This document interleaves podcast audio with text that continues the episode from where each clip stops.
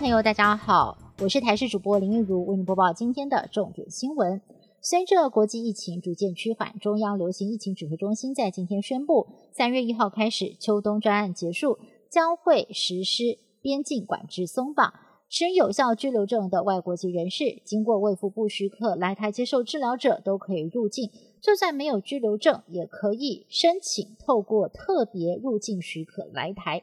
转机的旅客开放停留八个小时，但是指挥官陈时中强调，有两个条件要遵守：入境之后要提供三天之内的核酸检测阴性报告，以及居家检疫时得按照一人一室的规定。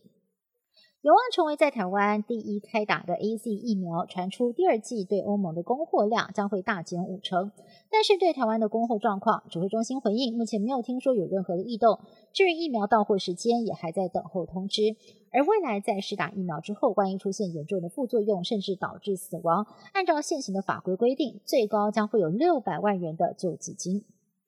连续加零破功，指挥中心在今天宣布，我国新增了四名境外移入的个案。为案九四四到案九四七，分别从马来西亚还有美国入境，而且他们都曾经在当地确诊康复之后才持阴性报告入境，没有想到还是验出了阳性。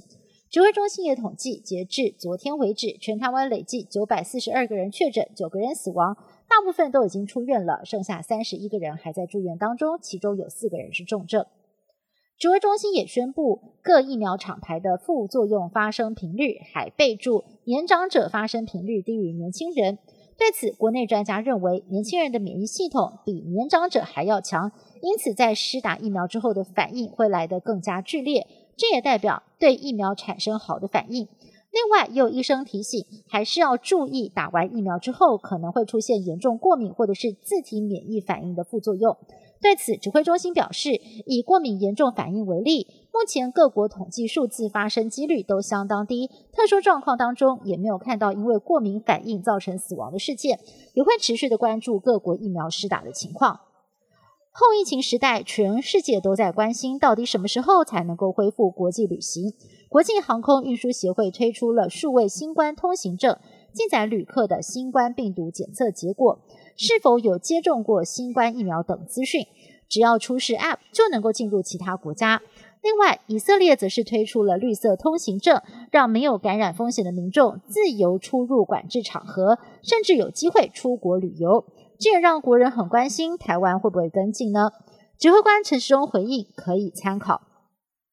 美国总统拜登和加拿大总理杜鲁道在二十三号举行了视讯会议，这是拜登上台之后第一场跟外国领导人的双边会谈。虽然没有握手仪式，还有盛大的晚宴，但是双方在会议上讨论了不少政策跟议题。拜登也公开声援被中国拘禁的两名加拿大公民，誓言美加会携手一起对抗中国。美国前国务卿希拉瑞准备跟加拿大著名的犯罪小说家路易斯·佩尼合写一本政治悬疑小说。书名叫做《恐怖之邦》，内容描述一名新任的国务卿在一连串使全球秩序陷入混乱的恐怖攻击事件发生之后，试图揭开内幕。故事的背景设定在美国领导人退出世界舞台的四年后，在川普执政期间，希拉蕊就曾经表达对政局的不满，而小说的故事背景也让人不禁联想到川普时代下的美国，也让小说迷相当的期待。美国前高尔夫球球王老虎伍兹经传出了严重车祸，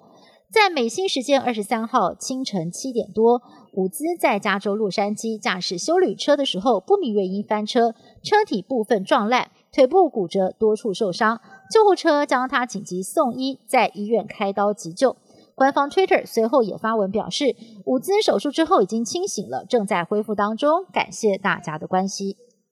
以上新闻是由台视新闻部制作，感谢您的收听。更多新闻内容，请您持续锁定台视各节新闻以及台视新闻 YouTube 频道。